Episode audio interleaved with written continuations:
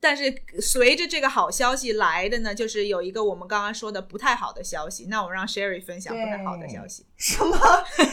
然后好消息都是你的，然后恶人让我来当。对对对，我们不是一直走这个路线吗？呃，你可以把孩子给我吗？就是如果 坏消息是这样的话。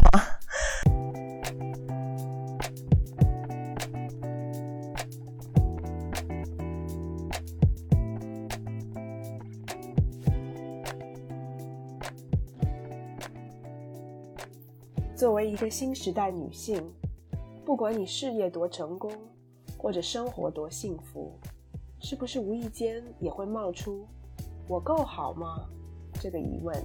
欢迎来到我们的 Podcast Good Enough，你很好，新手女的幸福指南。希望我们一对太平洋两岸的闺蜜之间诚实亲密的闲聊，能给各位听众带来一点快乐或者一点启发。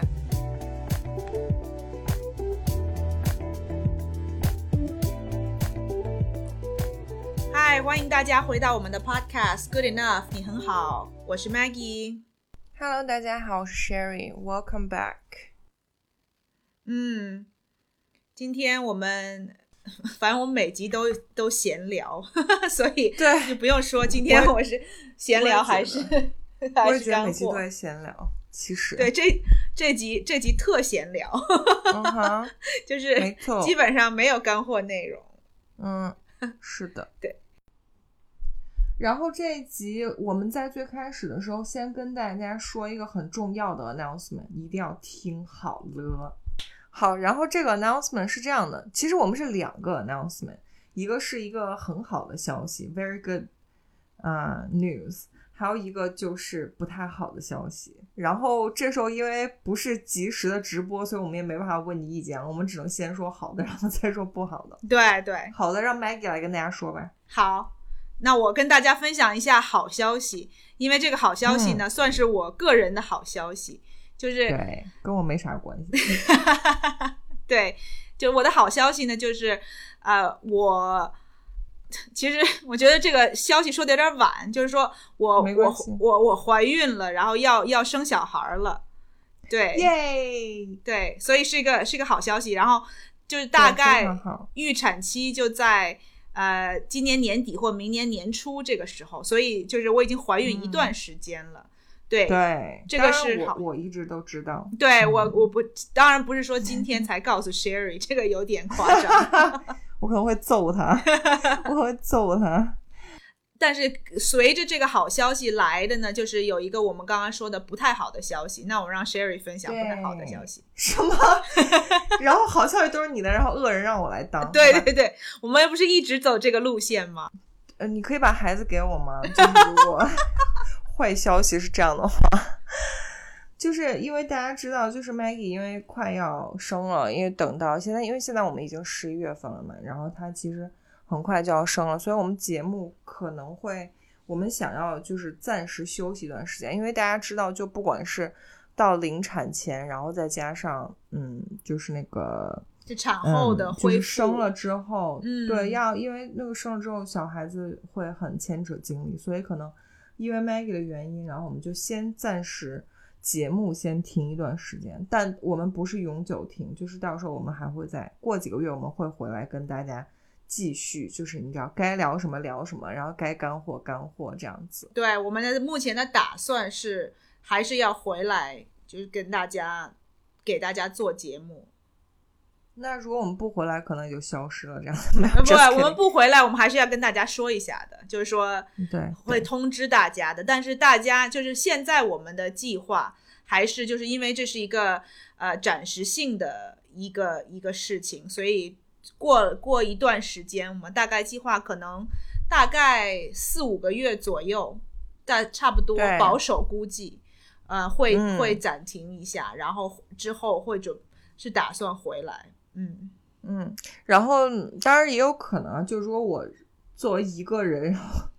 非常有分享欲的时候，我可能会自己偷偷录一集什么的，然后跟对大家对聊聊。对当然不排除这个可能，但对，或者请别的嘉宾什么的，就是 Sherry，如果他愿意的话，对，但 it's not a promise, it's not a commitment. OK，就是嗯，大家就是，别期望。但是同时，对，因为我们也很有一丢丢的小小的歉疚在这里。虽然当然 Maggie 这个事情是天大的喜事，但对于我们听众宝宝来说，就是没有这个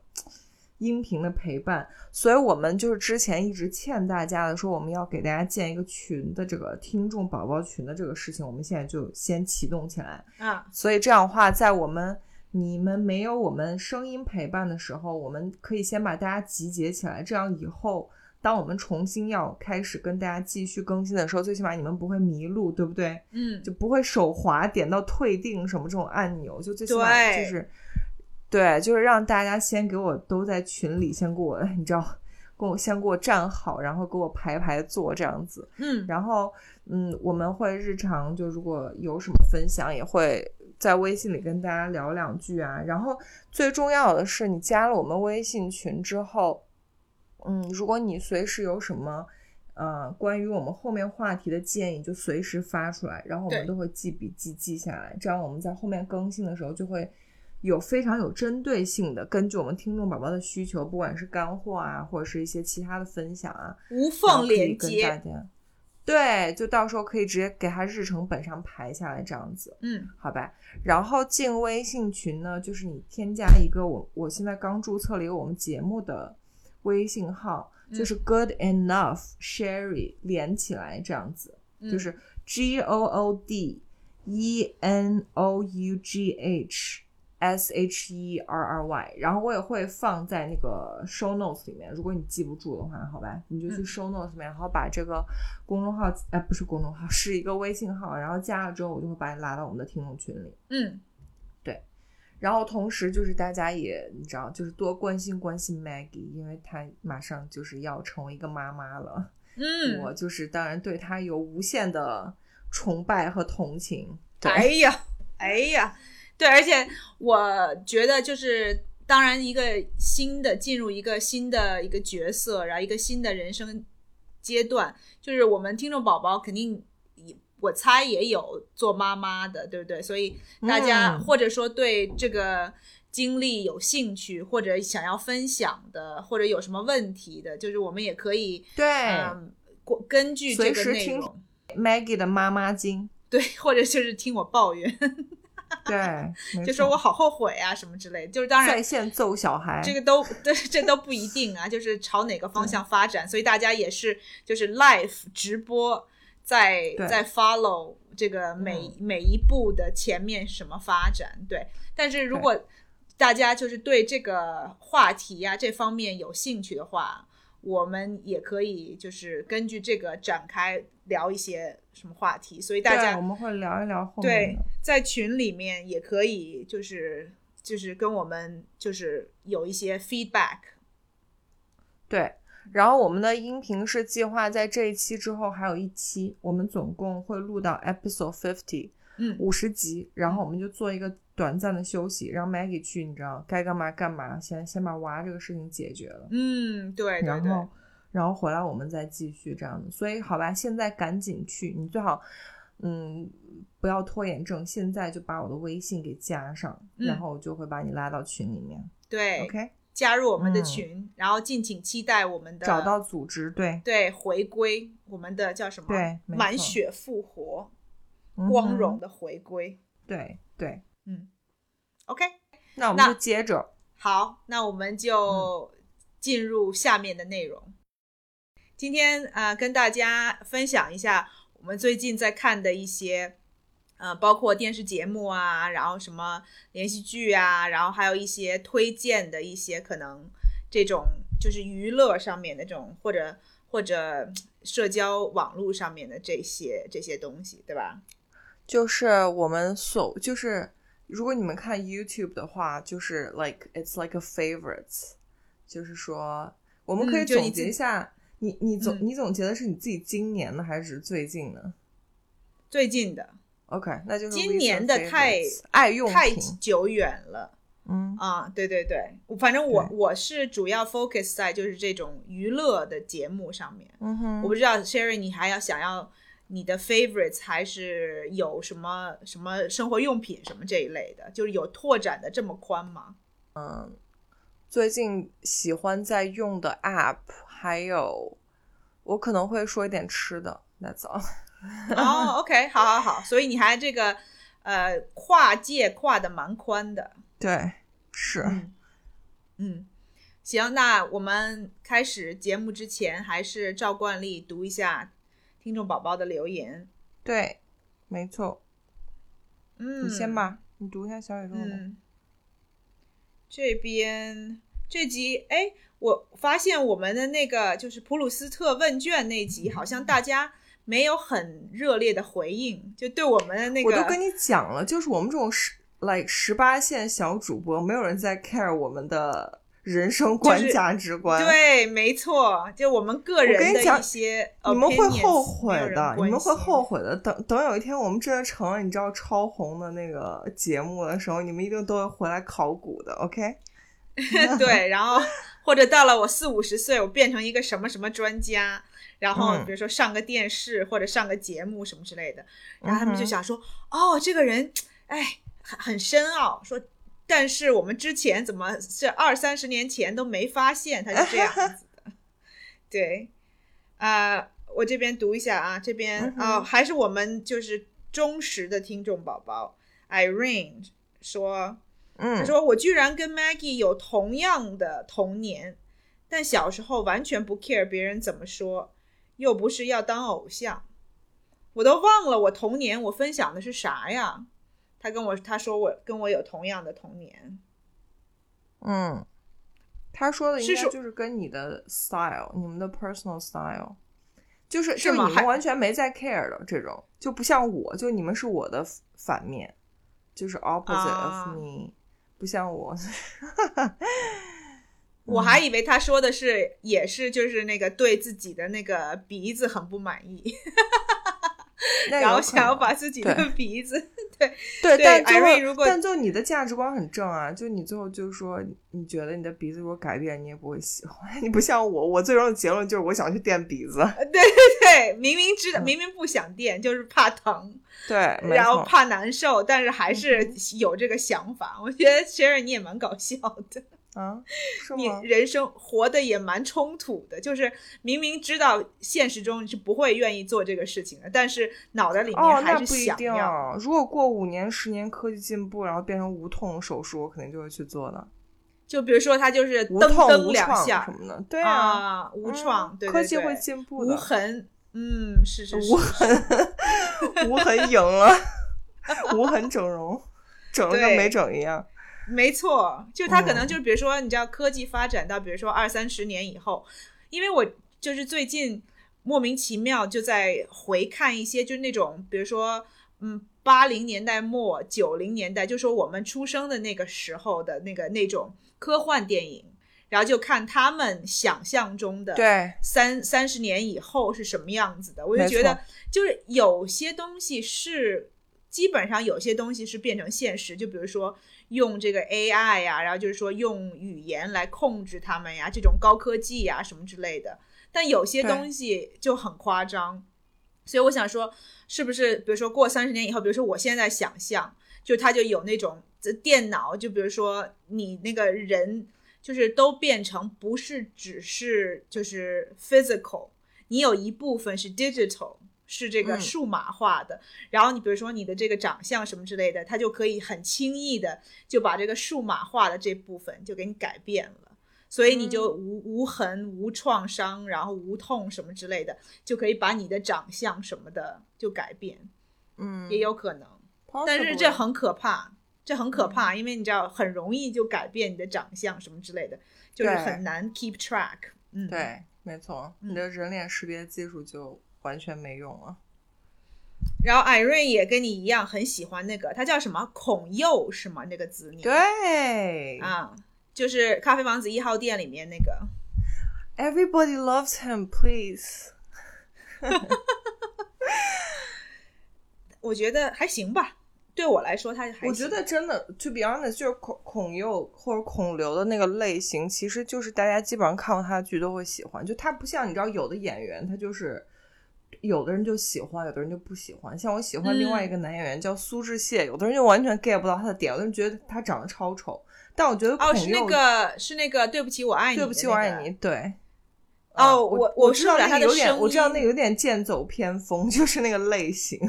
嗯，对对对，他的长相有不是所有人都喜欢的那种，而且他的风格或者他演的这些角色也不是每个人都喜欢。没错，但但我觉得孔我佑就是很大众情人的那种。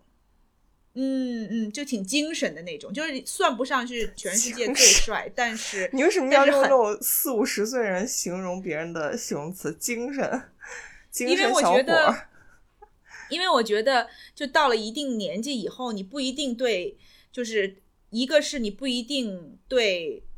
呃，长得帅的人就很喜爱，另外一个就是你对帅的定义也对不一样。就当了就当了妈妈呀，或者你知道，就是年纪大了以后，你可能觉得一个人看着顺眼，和你小的时候完全不一样。但是精神就是一个让大部分人都很喜欢的一个特质。就是就是，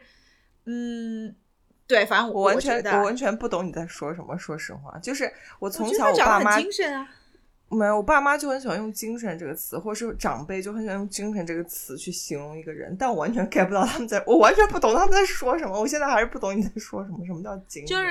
我觉得他们说的跟我说的也不太一样，就可能我的意思是就是很 put together 那种，就是一看就是让你觉得这个人、嗯、那就就是帅啊，你就说帅就好啊，No，帅对我来说是一个真的是打扮。因为我觉得嗯。精神是一个很 abstract 的形容词，你懂吗？Exactly，所以它包容很多东西，不一定只是长相，是它是给这个人给你的一种感觉。当你我觉得当你形容就是爸爸妈妈那一辈形容一个人精神的时候，就说明他们喜欢这个人，就他们可能对。也对这个东西定义对啊，所以这就所以这就是很我的点。就我如果听中年人说精神，我就知道，就就对他们来说这就是喜欢的意思。但当你这种人说出精神，我就不知道你想表达什么东西。拜托，我们也是，你知道，已经差不多要跨入中年的。算了吧，我们还是年轻人，不要妄自好 like，好好好，给自己增加社会阅历，好吗？是是是，对对对，嗯是看来我是把自己说老了，嗯 就是一接着来用精神这个词，大家就觉得，哎，这老大妈来了。真的，我我相信我们听众一定，听众宝宝一定会跟我有一样的感想。就那种好地铁老人脸，你在说什么莫名？其妙的感觉。对，对，然后 Summer Glow 说，他说讲过了，我都听到了，应该是说就是那个就是甜点大师推荐那个用那个乳清的那个吧，我猜啊，因为我他他对，没错，对他加了嗯 time time stamp。对对，所以 Thank you, Thank you, Summer Glow for just supporting me。不是我嗯健忘，对对对，是我健忘，sorry。然后我这边来给大家念一下我收到的评论。嗯，这这那那这这，他之前因为关于说过喜欢我们的叨叨这件事情，他又来 clarify 一下。他说我说的叨叨等于可爱的聊，并没有说干货不干货的意思哦。真的学习到了很多，请多多叨叨。嗯，嗯好，好，我们会继续叨叨，放心吧。对然后 A Emily 爱美丽，她说想问一个长期以来困扰我的问题：心率真的 matters 吗？心率上不去是不是不减脂啊？我有窦性心率过缓，有时候晚上睡觉的时候心率只有四十多，会心慌憋醒。呃，后来去医院看了好多医生，也没查出来什么。一般运动心率都是一百左右，不累的话都是九十。不知道两位是否看过类似文献吗？真的有减脂心率一说？要是有，我这样的人岂不是一辈子不能减肥？可能也是天生的。我记得小学的时候，体育课绕操场跑两圈后，老师让测自己心率，别人都是一百多，我居然只有七十。在美国上学的时候，请过 personal trainer，他让我做完 weight training 后加四十分钟跑步机有氧，心率要求一百四。我当时跑的时候真的感觉快死了，心率也才一百三。嗯哎，他说的这个，我刚好前两这两天在听别的节目的那别的博主的 podcast 的时候，他们有人也提到这个事情。说实话，嗯我没有研究过这个这个问题，但我觉得如果医学上都已经给你定性你是窦素心率过缓的话，说明首先说明你的你的心脏是正常的，因为所谓的窦性，这个我以前查过，窦性就是正常的意思，就是说你没有来得病或什么。然后心脏没有问题。对，然后嗯，我觉得你还是咨询一下呃专业的呃运动 trainer 或者是医生。但是按照我浅薄的猜测的话，你可能你的最大心率本来就比别人要低，就像你说，你跑步跑得很累的时候，你心率只有一百三，那说明你在计算你自己的减脂心率的时候，其实就跟别人是不一样的。因为比如说我们正常，我们的最大心率可以到一百八、一百九，那是我们的最大心率，然后再通过那个基础再去算减减脂 fat loss 的那个心率的话，我觉得你要重新对你要重新定义。跟精准一下自己最大心率的范围在多少，然后再去通过那个再去计算自己的运动性，这是我的猜测哦，我没有查过。嗯嗯，对我我也对这方面没有很大的研究，但是我觉得就是你的，嗯，就是说我我没有办法回答说你。呃，就是心率达不到一定程度，就是对你减脂这方面的呃影响是什么？但我觉得有一点就是 reasonably，你可以想说，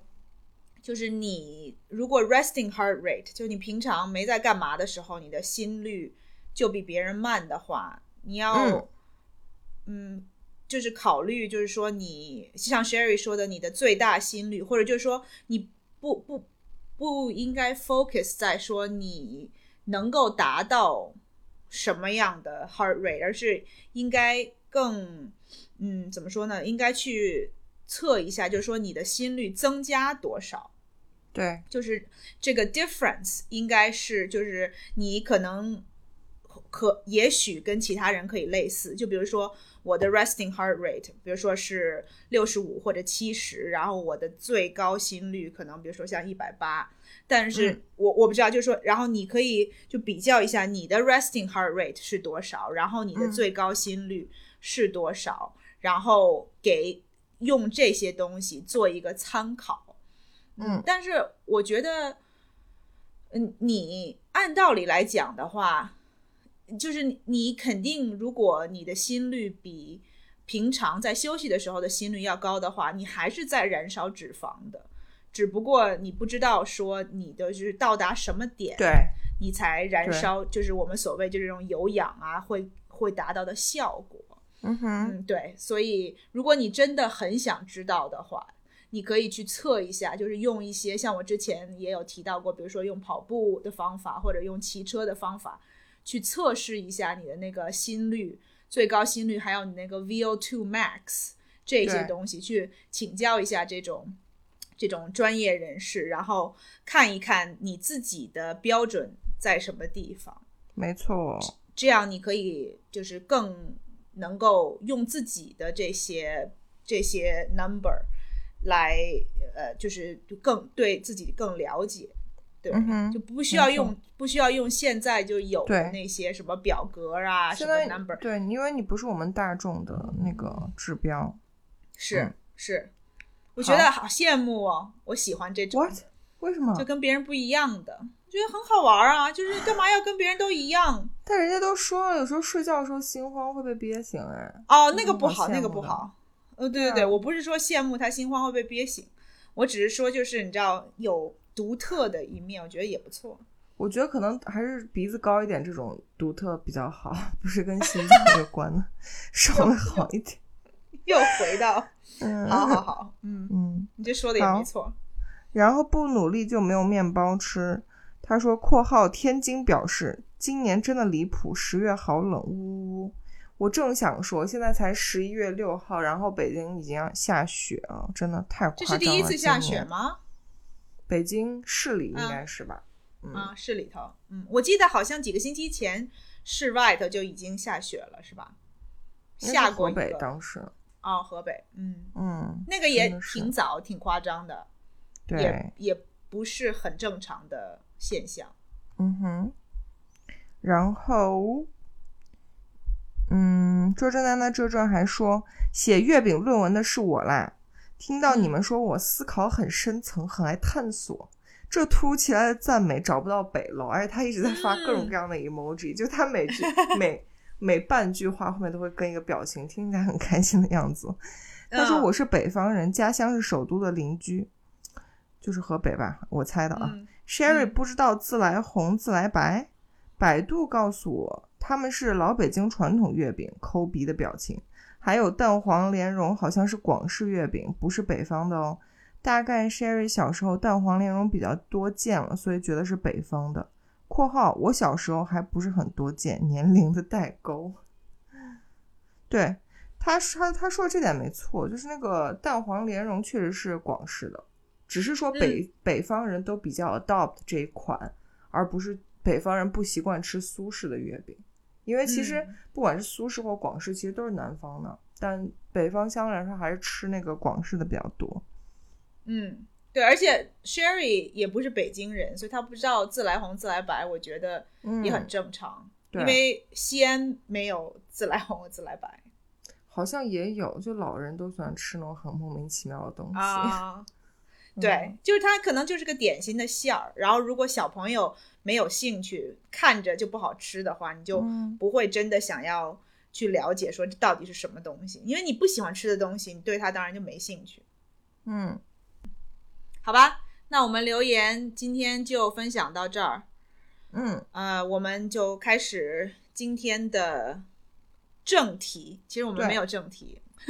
我们的正题也是闲聊啊。是是是，对看，来新听众还对我们的节目缺乏了解。嗯、对，真的，嗯新听众可能还在期待我们有一些干货内容。对，sorry 嗯。好吧，那先，那我们先从就是因为是分享我们近期内的一些呃自己的 favorite 比较推荐的，对，所以我们从那还是从比如说那个电视节目这这个大项开始好了。嗯，嗯，好的，你最近先来吧。你呃，我最近我就你先说一个，我再说一个嘛。嗯，我最嗯近看了那个，我们有好几个听众宝宝推荐的那个那个，他们他们的节目叫什么？什么大型什么真人什么情婚姻情感节目，就是中国第一，就是那个叫就再见爱人那个节目，就是嗯讲。三对有三对夫妻，一对已经离婚了，然后两对在考虑要不要离婚，然后他嗯们三个人、三他们三对恋人去新疆一个大概十四天左右的一个旅行，哦，是那个之前说的那个离婚的那个素人节目吗？叫什么？呃，再叫再见爱人哦哦，OK，你把那看完了。哦，看完了，对，嗯一共就十加上最后有一个什么 reunion 就十四集，嗯但是像你说的，这个中国的这种综艺节目真是长啊，哦，而且废话一集俩小。时。对，哎呦天呐！I told you，特别是这个节目的形式，它不单单只是播出这三对儿他们旅行当中的内容，他们还有一个观察团坐在室内，没错，然后有嘉宾会讲说他们观看了以后的感想啊，这个那个，嗯，所以就时间上面就拖得更长。对，真的是。而且他嗯们，我觉得就是增加，我觉得就是增加节目经费吧。说实话，就是想要嗯多花一点钱请一些，I don't know，是明星吗？对，那个、嗯那个后面那个观察团都是明星，就有什么呃维嘉是主持人，然后有什么胡彦斌，然后有郭采洁，就台湾的艺人，嗯，然后还有孙怡，也是一个大陆的一个女明星，然后还有一些。还有两个是什么，像黄志忠啊，什么就是那种你知道之前上过，可能嗯上过什么《非诚勿扰》还是什么，奇葩对，奇葩说，对，他在里面，就是就是那种导师人人格的那种那种角色，然后他会有两个，就是那种比较专业的，就是什么社会学呀、什么情感专家呀这一类的这些人，所以大家他们就会有有个讨论，就他们在嗯。观看，就是每一每一每一对儿以后就会有一个嗯。讨论，这样，嗯。嗯，但是总体我觉得，就节目内容还算比较新颖，特别是对中国的娱乐节目来讲的话，确实是比较独特的一个，就是第一次见到就这种这种内容的节目。嗯，没错。哎，你觉得这种节目有剧本感吗？我觉得唉或多或少吧，就是他他嗯，怎么说呢？就是我觉得有有些东西你你看了以后，就是你在看的时候，你可能不觉得，但是你回想的话，你就会觉得，嗯，可能有些东西就是不太符合某些人的人设，就是说他可能在节目里面表现出了是一一种样子，然后呢，他做的事情有的时候并不是 consistent 和他的这个表现出来的这种这种、嗯这种性格，嗯。呃，有的时候如果你就是想的很深的话，你可能会有一些疑问。然后我觉得反正怎么说呢，就是他们这个节目制作，我觉得还是不错的，就是你能看得出来他们是下了很大成本的这么一个节目，就包括他们旅行做的这些项目啊什么之类的，都有一些嗯目的性，就是嗯、就举个例子啊，比如说他们其中就是在之前面一段会让就这这些恋人蒙着，就等于说看不见对方，就是他们请了一个画师，然后让嗯，就是 couple 其中的一个人来描述对方的样子，然后让这个画师画出来。嗯然后双方都这样，然后他会就是当然是和现实做比较，就是说嗯他们脑海中的这个人的样子和现实当中是有有多么相似，或者反差有多大什么之类，就是这一类的，他们会在节目里面会放这些小的。就是项目什么之类的，或者就比如说带他们去一个什么，就那种很高的那种铁桥，在那个悬崖旁边，然后去跟对方喊话，喊出什么真心话，哦就这一类，就那种你知道，又有点 dramatic，但是呢，嗯又有点给他们这些机会，让他们展现说他们对对方是什么感觉，有多了解什么之类。所以我觉得嗯整个节目的制作，就让你在看的时候娱乐感还是挺强的，嗯，你不太会。OK，、嗯，你说我可以问你剧透吗？就是最后他们有那个和好了吗？呃，有没有离婚的？所以也算是哦，就是有救的回来的。对，就是有两对儿，就是等于说在离婚边缘嘛，所以有、嗯有没有离婚的，所以我觉得还是，而且，嗯，就是到最后你看到这三对儿他们的最后的，也不能说结局吧，就说他们在这个节目结束的时候的样子，其实你会觉得说，嗯，每一个人都有有变好，就是说他们通过这个旅行，要不然就是对自己多了一些了解，或者就是说他们跟对方的关系有改善，就相处方式啊什么之类的。所以我觉得，嗯。嗯，当然那个我就不太清楚是到底是为了节目效果呀，他们只能就是说啊。就是变得更好啊，还是还是说他们现实生活中确实有从这个旅行里面受益，但是嗯，让反正让你觉得就是看到最后，你觉得说还是一个好的结局，就是、嗯。虽然说不是都是那种叫圆满的，大家最后都又什么复婚呐、什么这种这种很嗯。cliche 的东西，但是你能感觉到，就是这个节目让你感觉到他们都有改善，就是不同方面都有变好。嗯，嗯，那还不错、对我我我挺推荐，但是我觉得这适合，嗯，比较就是对就是这种嗯情感啊这一类的东西，嗯，比较喜欢想的比较多的人更适合。就是有的啊人可能、对。就对这这方面没有太大的兴趣，就是说他们，因为他们讲的嗯很多情感的东西是一些很细节的东西，然后对，包括有那些什么，就是就是专家呀，什么情感大师啊，或者就是这些明星啊，在后面，嗯。呃，这些讨论什么的，就都是很，就说如果你对这种情情爱爱的东西不是那种特别想喜欢想太多，然后追求那种就是什么东西都研究的很透彻的话，你可能就觉得这个节目、就这节目就可能不适合你。但是可能相对来说，就比如说，因为我知道我们听众宝宝大部分推荐的都是女生嘛，肯定，然嗯。后就是对这方面有兴趣，或者说你想要就是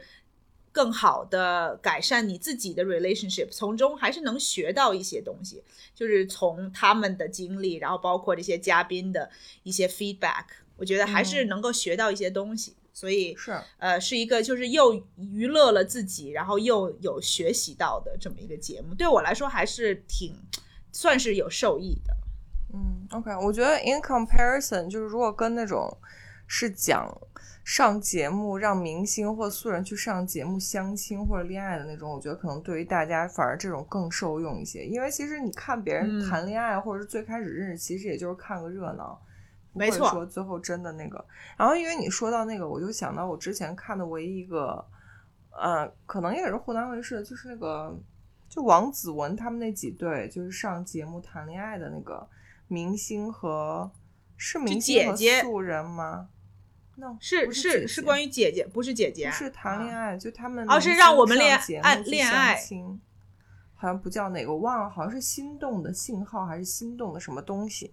反正就啊是有几个，包括王林嘛，王林，然后王子文他们，反正最后那个嗯节目，我觉得除了就是说王子文最后跟里面一个很帅的 A B C，但是后来那个人扒出来他们家是冠生园，就是当年的一个黑心企业的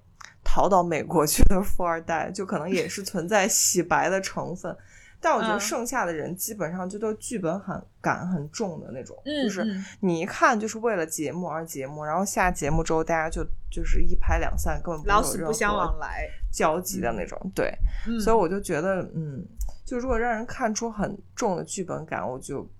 会觉得这种还不如你说的这样。哦，多我懂你的意思，因为因为你说的那个节目，像这种谈恋爱的节目，它也不是像就是。并不是说像《非诚勿扰》那种，就是一集就完了，对吧？嗯，它还是会，它会很多集，就它一整个 season 都都是跟随着这些人看他们就是从认识然后到恋爱的这个过程，就一直会会追随他们，所以很我觉得如果就是没有剧没有剧本感很难，对，因为没错，没有人愿意，就是你你看，就像你说的，你看一个人刚开始谈恋爱，你其实可能一开始有兴趣，但是你不可能，比如说十集、十十四五集都对他们就是怎么对相处有兴趣。所以其实他演的，或者是真正让大家看，就是他们 fall in love 的这个过程，嗯或者是，fall out of love。啊哈，嗯、a n d that's it。所以就是这个东西，我觉得就很容易通过剧本去制造，因为为了收视率嘛，所以对，我觉得也可以理解了。嗯，嗯，对对，像像这个节目的话，它本身这些人就是已经，你知道他们已经有过 relationship，所以所以我觉得有一点挺就是挺 shocking，就让观众可能一开始看的时候，嗯，不太能够接受，就是说这些人他们就是刚刚开始的时候呈现出的一些相处方式，你就会觉得这两个人之前是夫妻，就怎么就是那种相对。没有相爱只相杀的感觉，就是就是是很很容易就点燃对方的火那种感觉，所以嗯。他是从我觉得那个如果所谓的剧本感，可能就是他他的剪辑，他会把这些矛盾的东西剪在前面，对，嗯，对，然后让你觉得说哦，这两个人不可能在一起，然后之后慢慢慢慢的变好，嗯。嗯我觉得其实婚姻这个事情跟我们小时候总听的一句话是，我觉得真的是一样的，就是幸福的家庭都是相似的，不幸的家庭各有各的不幸。所以我觉得这个不幸嗯可以替换成离婚，因为离就或者是来感情不好，就是因为感情不好可以有各种各样的形态，或者是如果一个即将破碎的婚姻，它可能会有各种各样的形态，但是幸福的情侣都是你知道那样子，所以就是我觉得。对，就是我觉得这种东西其实可能真的挺挺写实的，就是人人生中真正的现实生活中就是这样子。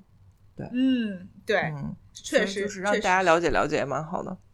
对对，嗯可能就是可以 burst some bubbles。如果有人觉得说，就是婚姻是解决生活中一切的这些烦恼的一个 solution。其实十几二十岁的女孩很容易就会觉得我找到一个合适另一半，like you know my life is gonna be 对，就完整了。嗯，对，嗯，大家都要知道，就是听我们节目就知道，就结婚才是 struggle 的开始。对我们在很早就跟大家说过这个事情。好对对对，我们很早就做过。对，然后然后从 Maggie 说这个，我先拉回来一点啊，我先跟大家分享一个我最近看的电影，然后我就是还蛮喜欢的，然后我就非常的 cliche，我去看零零七，就是最新的这个，嗯，嗯，它叫什么来着？你等一下，我看一下它那个分级的名字，我怎么忘了？哦，你说这个电影叫什么？是吗？是这样的，因为我看了那个电影院看了之后，我就哭的要就要死要活的，然后回那么又家之后哭啊！因为我你上回看那个 Ryan Reynolds 的那个电影，对也是哭的要死。但这个 No 真的 Time 是 to 悲 Die 的。Yeah, no time to die. OK, no time to die. 叫 中文叫无暇赴死。Thank you. 嗯、就是我在网上看到有别人发的那个评论，我觉得我是是我是异类还是怎样？有的人就说无聊到睡着，但我整个嗯就、首先首先那个电影很长，要快快三个小时。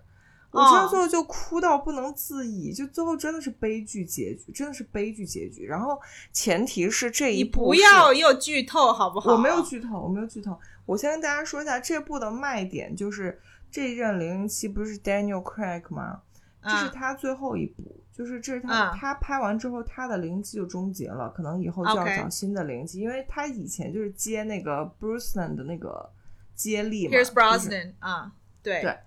然后，嗯，就是真的很悲。然后看完之后，我就发现我以我以前的零零七一部都没看过，就是 Daniel Craig 的。所以这是你第一次看零零七的电影吗？在电影院第一次看 Daniel Craig，因为大家记不记得，就是这个人在被宣布成为新的零零七的时候，就全网都对他评价非常的不满意低，就说怎么嗯长、就长得也不帅，然后你知道也不怎么样，对尤其在拿他跟以前那些零零七比嘛，他真的就是对对对，就是不太行，反正表面 看起来吧，我也觉我一直对他是这样的印象。嗯，后来我看了这部电影之后，才我才去查那个以前的影评，才发现原来这个人是唯一一个真正 like 扭转零零七的这个 stereotype 的人。在他演零零七之前，其实零零七是一个非常 stereotypical 的 movie，而是那种非常 cliche，就每次都是就是很很浅薄，没有什么剧情的深度，就是那个零七在那边耍帅，然后他就对。got into trouble，然后就就就拯救世界了，就是怎么着耍着耍，got got into trouble，然后就出来一个帮女郎，然后那个 Bond girls 每季不同的 Bond girl 就是一个你知道就是一个香艳的 like 你知道 affair or something，然后那女的就把他嗯拯救了，然后他就把世界拯救了。在嗯 Daniel Craig 这一任的灵气出来之前，每一部都是这样的 cliche，所以嗯大家就是基本上看每一部都是看一样的东西，只是换了不同的脸，换了不同的女生而已。嗯所以我后来，因为我从电影院回来之后，我就哇，我好喜欢 Daniel Craig，他好帅，我就开始发花痴。然后我就拉着傅成树，我们把他以前的从第一部他的那个《皇家赌场》吧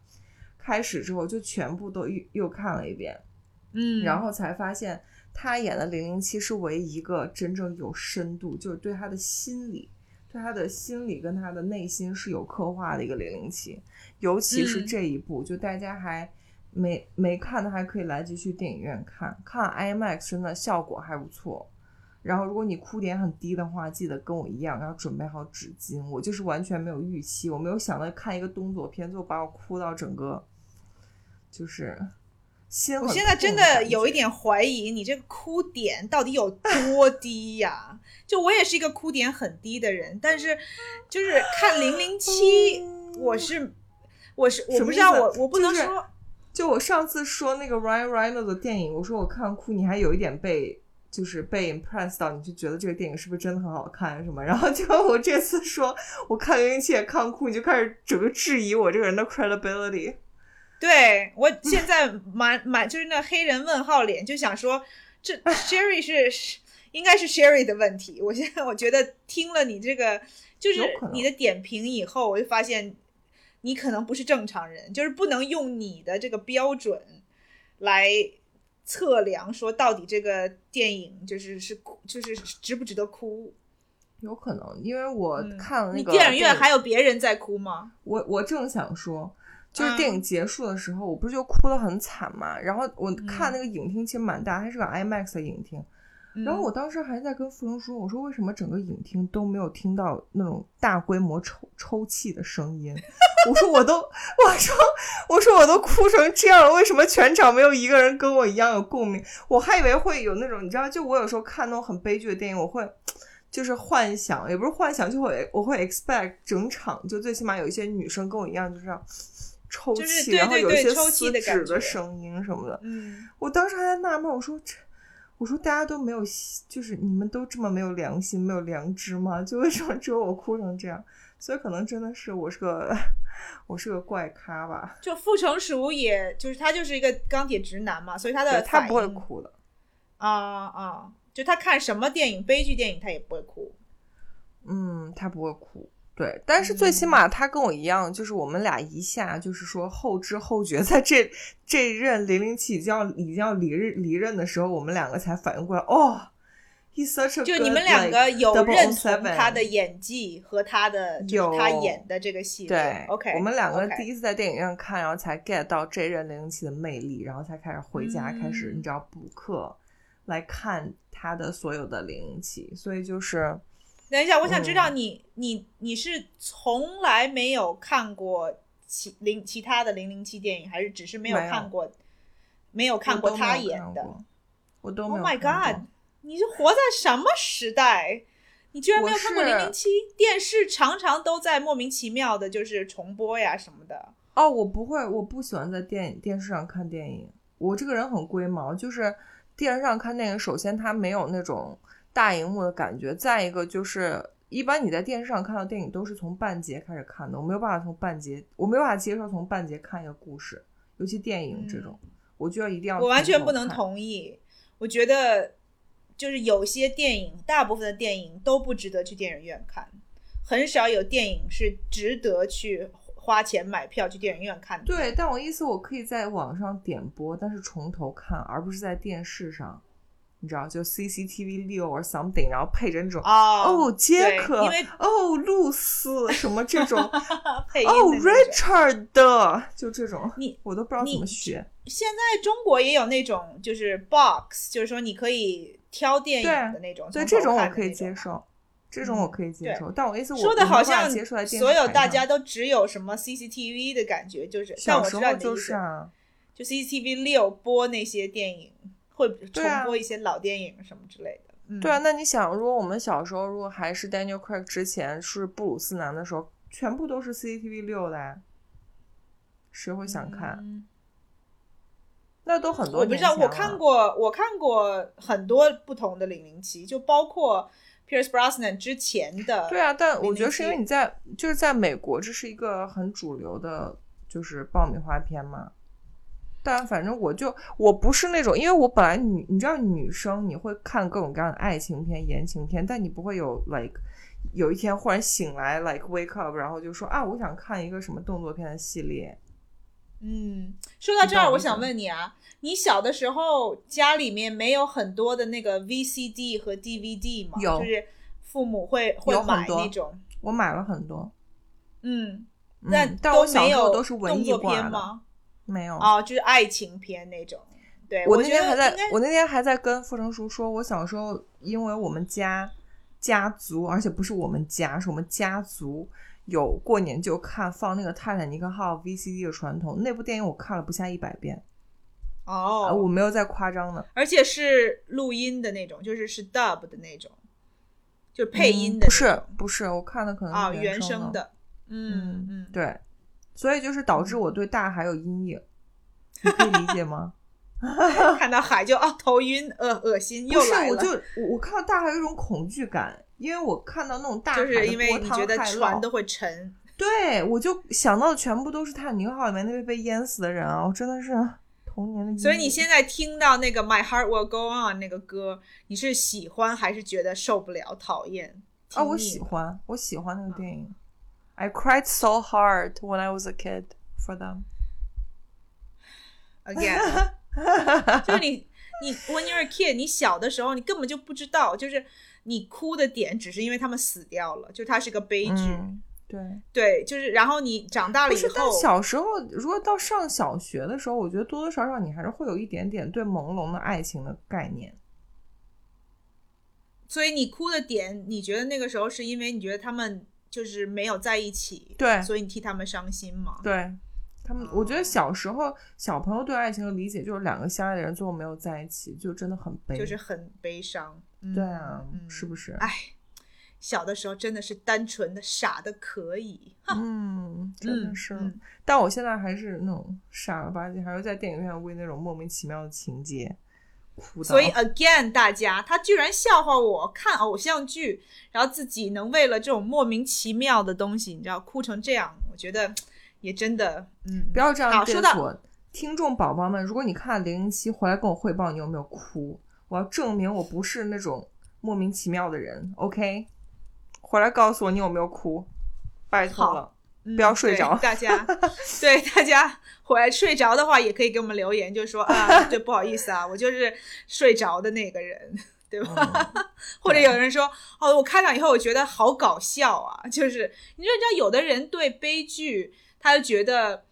不是那种就是让他很沉重想要哭的，他就觉得很好笑。就或者有的人，比如说看鬼片放松啊什么的，就大家对 这些东西欣赏的点不一样，就是因为自己自己不同的人生经历啊、喜好啊什么之类的，所以我觉得这大家跟性格还是有关系。就我我也不敢看鬼片，是因为我就是代入感很强，所以不管是喜剧或悲剧，我都会沉浸在里面。就是因为嗯它片子再烂，我会哭出来，就是因为我代入感太强，所以鬼片我也没有办，我也没有办法抽离。就我就我就是会被吓到，就我没有办法把它当做说啊，我不停的告诉自己这是假的，这是假的，这是假的，不嗯行，但我还是会被吓嗯到。对，对这点我认同。对，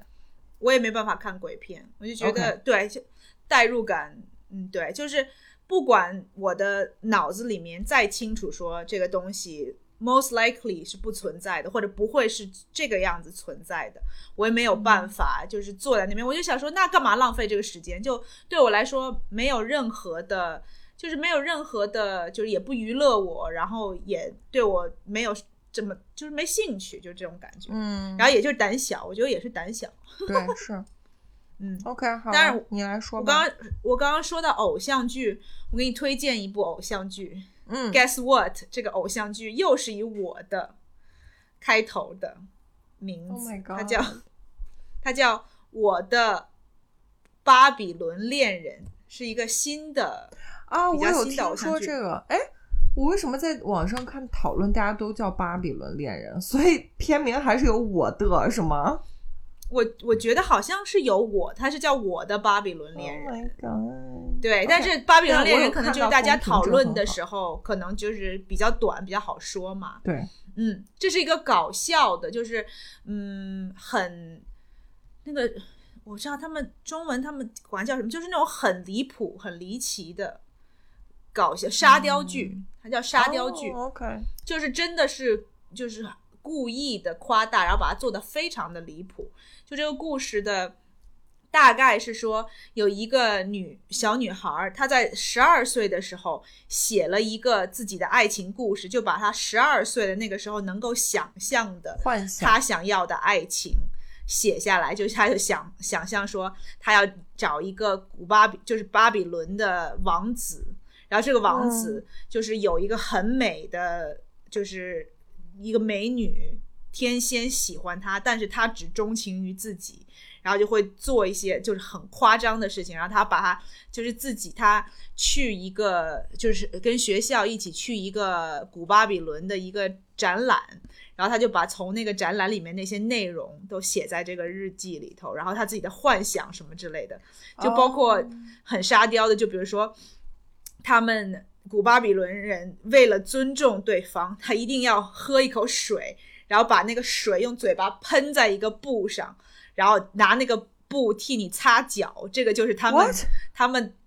对最尊贵的客人的，就或者就是他们尊尊尊重的人或者爱的人的一种、一种礼节。OK，Anyway，他就写一些就这种很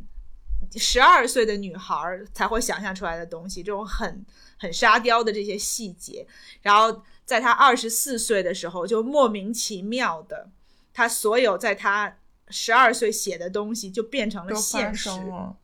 嗯，，然后所以就有一个巴比伦王子来到他身边，但是这个王子他只生活在，就他完全对现代社会没有任何的认知，所以所有的嗯东西对他来说都是很，就他拿着一把剑，然后就比如说把你的那个手机砍了一半儿，然后把电视给砍了，然后把沙发什么都砍了，就是这种。哦然后，然后什么东西都 take it very literally，就是他跟他，就比如说那个女孩跟他说，那个你去死吧，或者你消失吧，他就要拿剑抹脖子，就是那种很嗯 literal 的那种。嗯对，有这种很很搞笑的，穿越剧吗？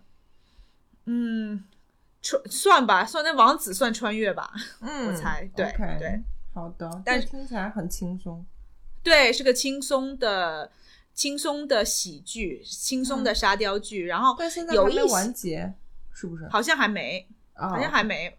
我是没有看到最后，我好像看了前面的大概呃十几集左右，反正我觉得挺好笑的，每一集都很蛮好笑的，嗯，可以去推荐，就是那种比如说嗯泡澡的时候，你知道，就是嗯想放松的时候，可以就是 mindless，不用真的把精力真的都集中在这个上面，就是对，看着就是看搞笑的，我觉得挺挺轻松的一个剧。嗯，好的，嗯，然后我在这里穿插一个啊，就是嗯 before like 我忘掉，我嗯给大家推荐两个我最近在用的 app，而且是新下载的 app。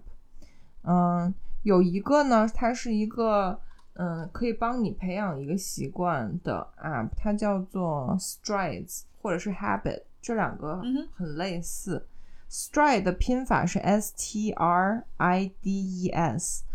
嗯另外一个就是 habit，然后它的概念都是你给自己定一个目标，比如说每天吃维他命或每天吃鱼油，然后你就嗯可以在每天设定一个时间，它提醒你。它，嗯然后你完成或没完成，你都可以去点勾或者是叉。当然，如果你没有点那个没有点勾，就说明你没做。对，它就会默认你没做。但如果你昨天忘了，你吃了鱼油，但你忘了打卡的话，你还可以回去补打。所以就是，嗯如果你真的很想让自己养养成一个习惯，比如你想连续一个月坚持一个习惯，你就在上面加一条一条的。而且它这个真的很人性化，它这个尤其是 Stride Strides 这个 app，它是既可以有好习惯的打卡，也可以有坏习惯的打卡。比如说我想要限制自己每周只吃两次甜食或甜点，你就在上面设定说，我一周只只能吃两次以下的甜点，嗯然后你就可以在自己吃了甜点那天给自己坏习惯打一个叉，这样的话，哦，你就可以控制一下，对，或者是我嗯今天成功的，对，或者我今天成功的没有吃甜点，你就可以再画一个绿勾这样子。我觉得这个是我最近，因为最近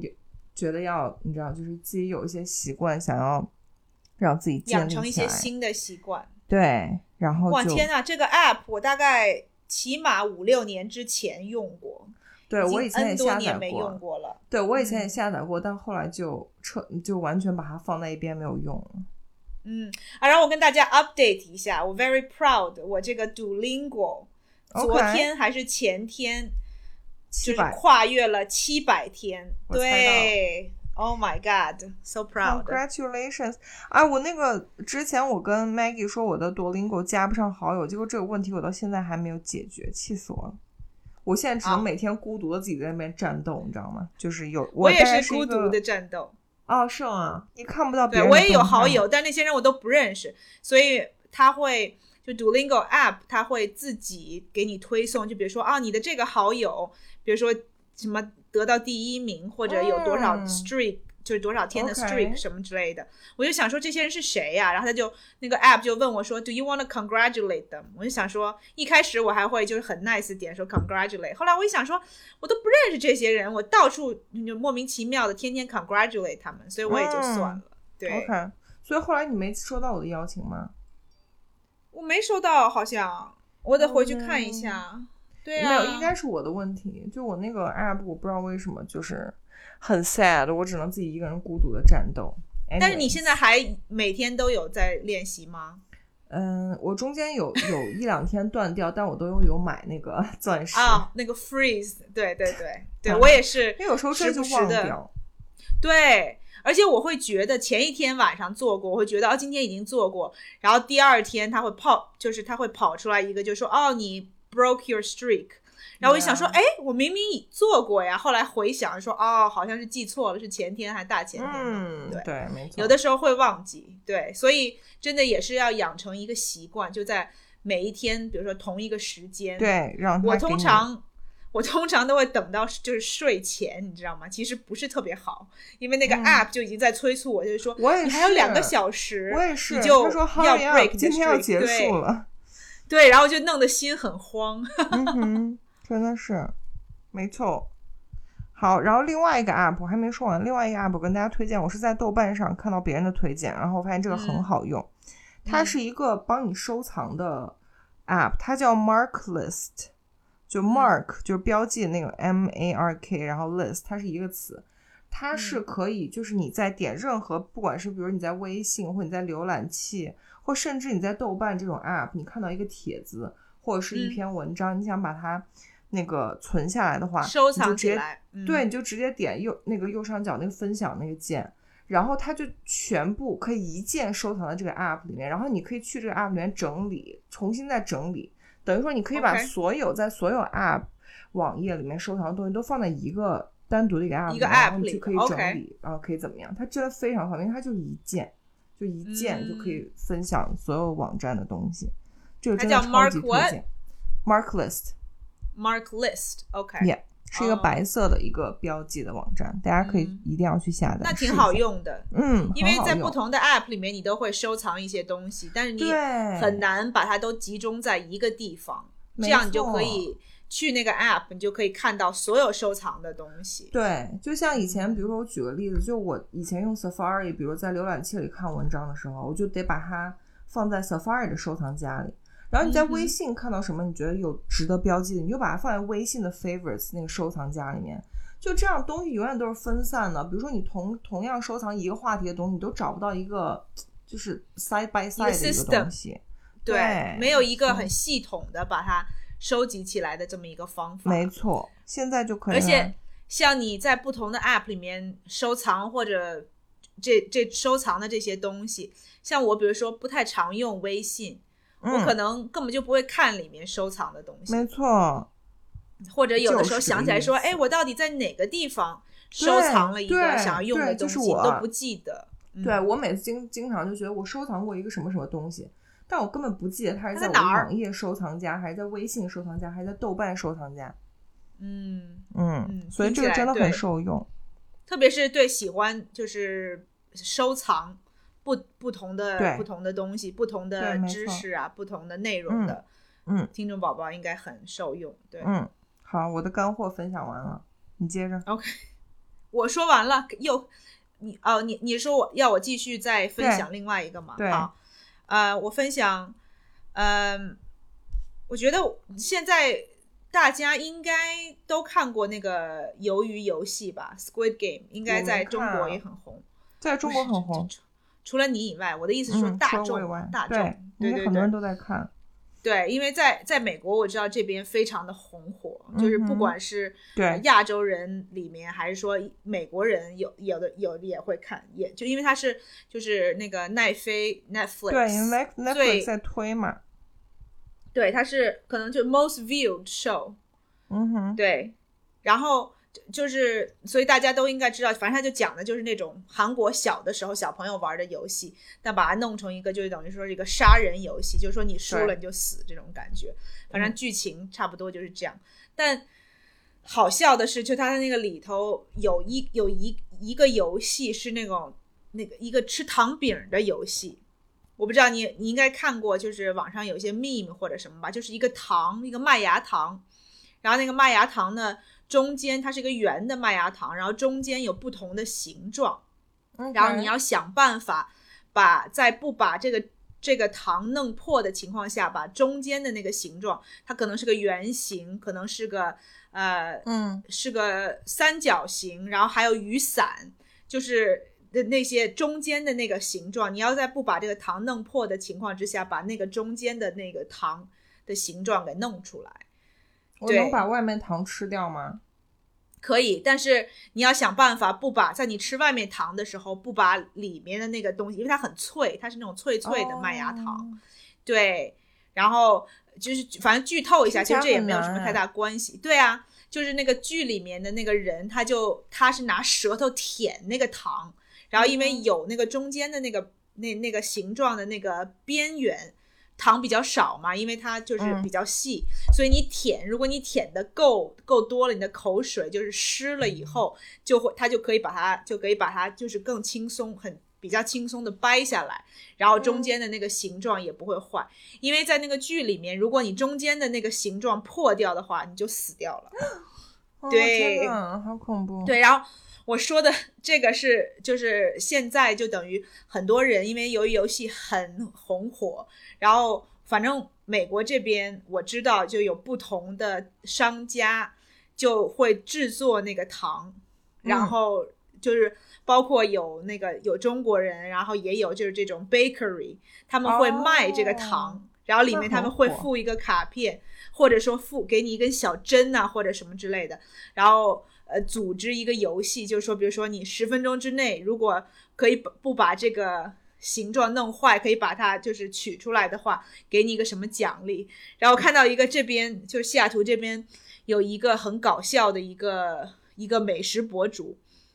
就他老婆是是个甜点大师，就是专门做甜点的。然后他也很喜欢搞一些就是这种很很有意思的，就是他之嗯前还去什么做过糖人儿，就在街上卖那个糖人儿什么之类的。哦，然后他也是做了一个做了就是这个游戏，然后他去那个 mall 里面让大就是给大家就是让大家买了，然后玩这个游戏，然后他就是故意整人，他做的形状里面有一个模子是一个双喜。他把那啊个双喜字坐在那个、那个模子中间儿，然后让那个老外，就是那老外就想，嗯，怎么弄？他就跟那个老外说，你拿舌头舔，然后那老外就一直舔舔舔舔舔，然后后来那个喜字，反正差不多形状出来了，后那个断了一点点儿，后来他就说啊，这个算，这个算，就是你的那个，你知道，就是你用的这个功夫已经到了，就把那个东西他舔到，最后把那个喜字给弄出来，就他，然后他最后还给了那个老外一个就是那种奖励，就是 A for effort，就是哦然后，OK，反就是这种，就是现在因为这个鱿鱼游戏，呃，就是等于说它的叫什么，就它的跟它有关系吧，affiliated 这些，他把它就是等于说搬到现实里面，然后大家也可以参与一下，呃，就是韩国小朋友童年的时候玩的游戏，我觉得也挺有意思的。我只想说，大家真的很会做生意，哎嗯，是不是？对就大家真的抓抓住商机，就是这个节目火起来以后，有不少商家都呃利用这个，要不然就是可能会赚一些小钱啊什么的，因为这东西也不难做，其实对，好像就是但大家就会糖 buy in 嘛，但大家就会对 buy in 这个，对，然后你可以就是也是吸引人潮、吸引顾客的一个方法。大家听到有这么一个比较好玩的一个一个 event，大家就会想要去去看一看，去凑个热闹。好的，然后大家我觉得应该有在看鱿鱼游戏，如果你你们有什么 insight 或者是一些感想的话，可以来跟我们分享一下。我我准备在有时间的时候追一下这个。嗯，我觉得，嗯，我猜测啊，我猜测你可能不太会有特别对这个东西不是特别有兴趣，我猜。我觉得对于我来说听起来有点害怕，有点 scary。嗯，对对对，你会，嗯你会，我觉得确实你你就会有对这个对有种那种 assessment 是对对，会会有种那种不一样、莫名其妙死法的那种感觉，就让我有一种深深的恐惧感。你有代入感了，对。对，嗯，然后哦，我顺便提一句啊，就是大家如果对这种就这个鱿鱼游戏的内容感兴趣的话，奈飞还有另外一个日本的连续剧叫做《Alice in Borderland》，也嗯是、也是玩游戏的。OK，然后也是也是就是后果很严重的玩游戏的这种节目，但它的游戏就是更就不是说只是那种童童年的这种游戏，它是更高智商的游戏。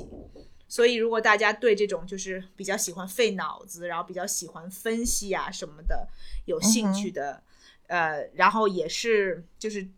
不是说对这个什么莫名其妙死有恐惧的这些人。可以去看一下，还也挺有意思。我觉得那个那个那个 show 也不错。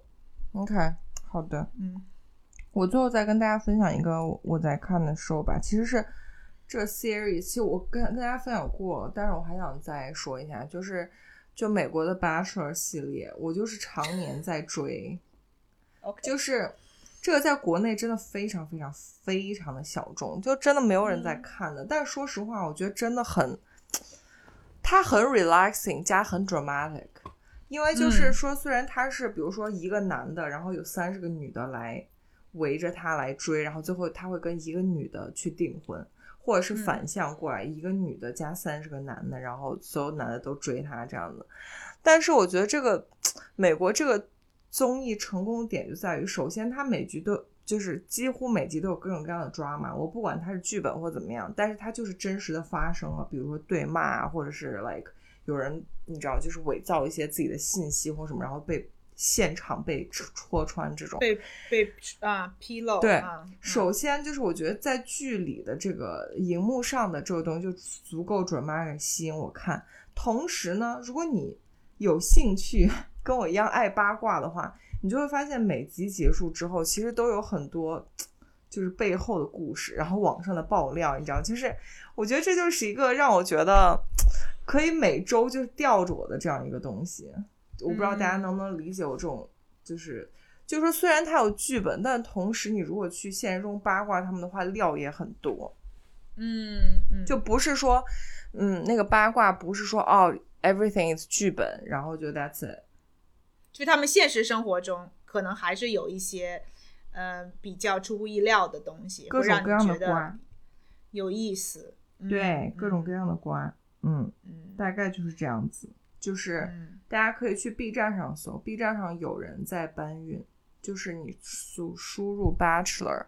或者是 Bachelorette，然后你可以挑一些来看，真的很有意思。嗯嗯，